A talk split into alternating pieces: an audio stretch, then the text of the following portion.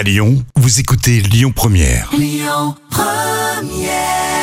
On va tout de suite parler de votre santé et de la vaccination avec euh, les compétences des pharmaciens. Nous sommes avec Olivier Rosaire. Vous êtes justement bah, pharmacien et président de l'URPS, pharmacien Auvergne-Rhône-Alpes. Bonjour Bonjour. et merci d'être avec nous. Alors, quelles sont euh, les dernières évolutions en termes de vaccination chez vous dans vos pharmacies? Alors, à l'heure où on se parle aujourd'hui, euh, ce qui a évolué depuis le Covid, c'est qu'on a été euh, autorisé à vacciner euh, en dessous de l'âge de la majorité. Donc, on peut vacciner contre la grippe et contre Covid en de la majorité.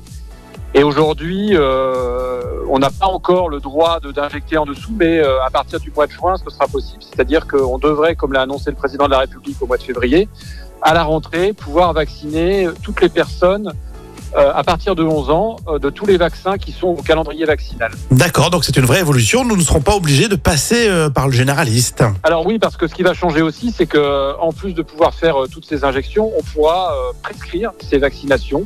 Donc comme je vous le disais, uniquement les vaccinations du calendrier vaccinal. Alors elles sont quand même assez assez nombreuses, mais il y aura quelques exceptions comme les vaccinations du voyage type fièvre jaune qui devront encore se faire en centre de de vaccination du voyageur justement. Mais euh, je dirais que pour l'essentiel des vaccins au-dessus de 11 ans, vous pourrez directement vous rendre aux pharmacies et vous faire euh, mettre à jour votre statut vaccinal. Alors, vous avez parlé des, des vaccins euh, qu'on pourra faire auprès des, des enfants de plus de 11 ans.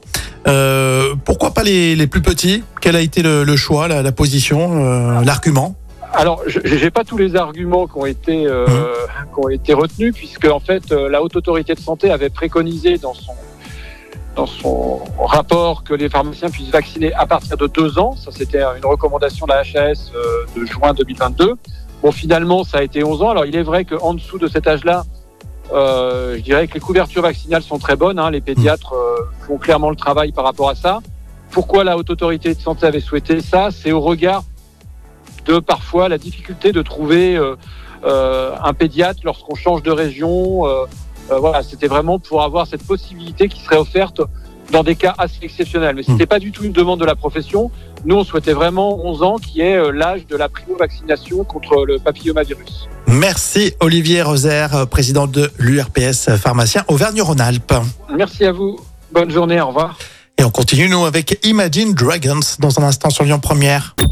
Écoutez votre radio Lyon Première en direct sur l'application Lyon Première, lyonpremière.fr et bien sûr à Lyon sur 90.2 FM et en DAB+. Lyon Première